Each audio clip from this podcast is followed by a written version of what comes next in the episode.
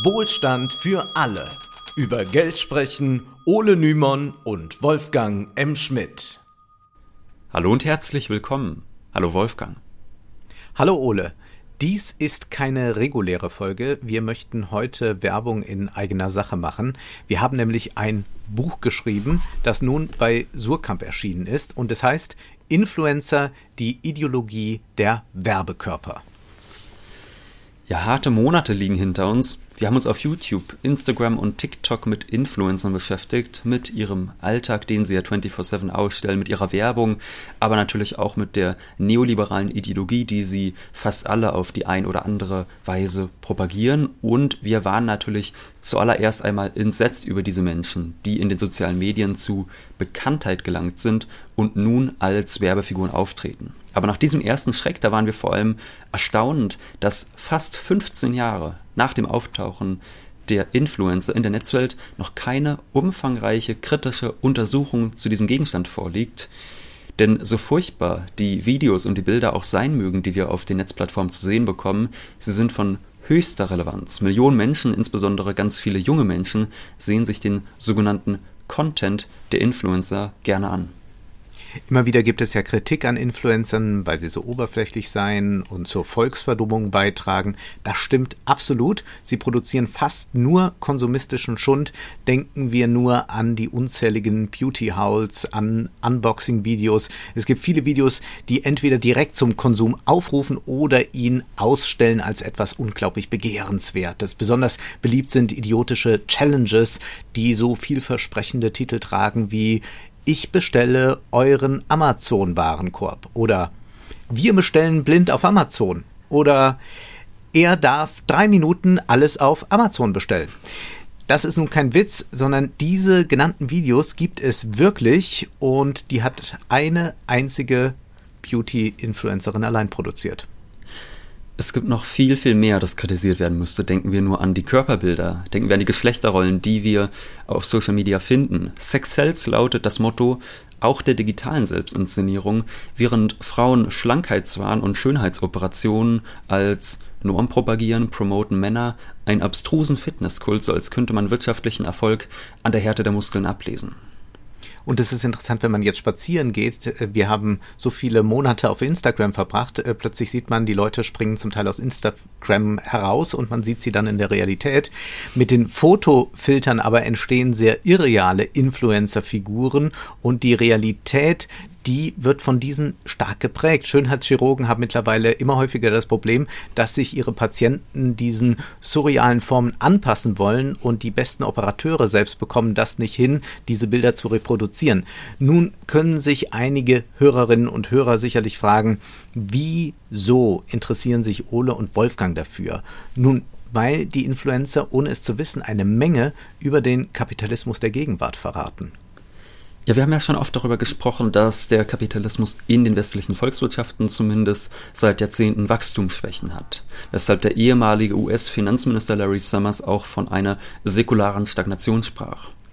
Viele Grundbedürfnisse der Menschen wurden in den Nachkriegsjahrzehnten erfüllt, sodass eine Marktsättigung eingetreten ist, die das Wachstum stark gelähmt hat. Das kann man sich ja relativ leicht vorstellen. Am Anfang nach dem Zweiten Weltkrieg waren sehr, sehr viele mhm. Menschen noch sehr arm und in den Jahrzehnten danach hat man es geschafft, dass auf einmal ein Großteil der Haushalte vielleicht sogar ein eigenes Auto, aber zumindest eine Waschmaschine hatte, eine Spülmaschine und so weiter und so fort.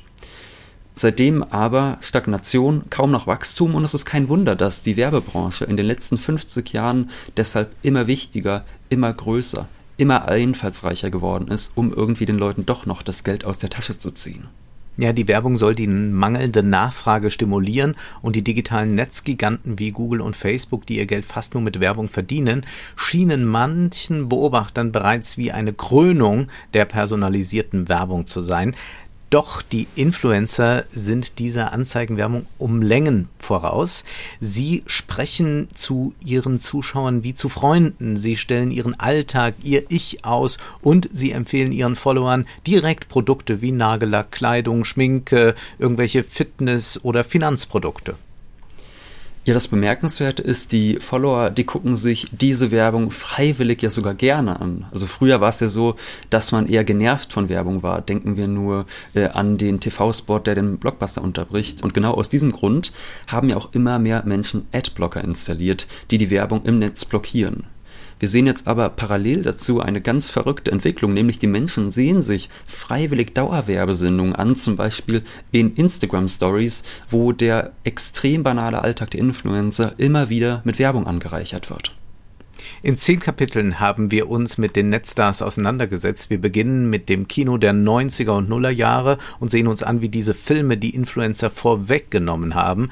Viele kennen sicherlich den Investmentbanker Patrick Bateman, der tagsüber einiges für die Finanzen tut, für seine vor allem, und dann nachts aber Menschen mit Äxten und Kettensägen ermordet. Er ist gewissermaßen ein Proto-Influencer, wenn er zu Beginn des Films minutenlang seine Haut pflegt und dem Publikum seine Morning Routine erklärt. Ja, nicht ganz zufällig heißt das erste Kapitel Pat äh, Patrick Batemans Kinder, aber auch mhm. andere Filme wie zum Beispiel die Truman Show haben das Influencer-Marketing vorweggenommen. Nach diesem Ausflug nach Hollywood, das ja in den letzten 20 Jahren doch beständig an Relevanz verloren hat, geht es dann ums knallhart ökonomische. Wir untersuchen die Rolle der Influencer im digitalen Kapitalismus, aber wir untersuchen zum Beispiel auch ihre Klassenzugehörigkeit, die sich nicht ganz so einfach zu bewerten darstellt. Zwischen diesen beiden Polen, zwischen der kulturellen, aber auch der ökonomischen Analyse, dazwischen bewegt sich unser Buch. Und es gibt natürlich auch viel Raum für Kurioses. Wir haben Kinder-Influencer entdeckt, die ihre Küche in McDonalds und Burger King Filialen verwandelt haben. Wir haben erwachsene Menschen gesehen, wie sie sich Badewannen mit Nutella voll machen und darin dann räkeln. Wer unseren Podcast kennt, der wird sich wahrscheinlich nicht wundern, dass wir diese Absurditäten mit einer gewissen Polemik begleiten.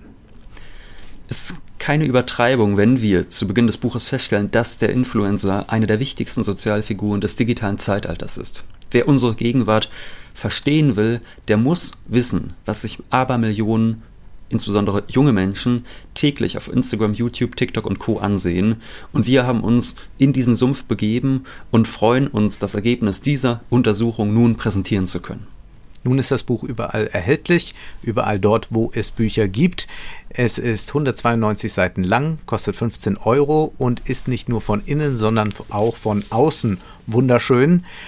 Mehr Informationen zu dem Buch gibt es unter www.surkamp.de-influencer. Das haben wir auch verlinkt. Wir hoffen, dass dieses Buch einigen Hörerinnen und Hörern etwas Freude in ansonsten eher schwierige Zeiten spendet und wir wünschen eine informative und natürlich auch unterhaltsame Lektüre.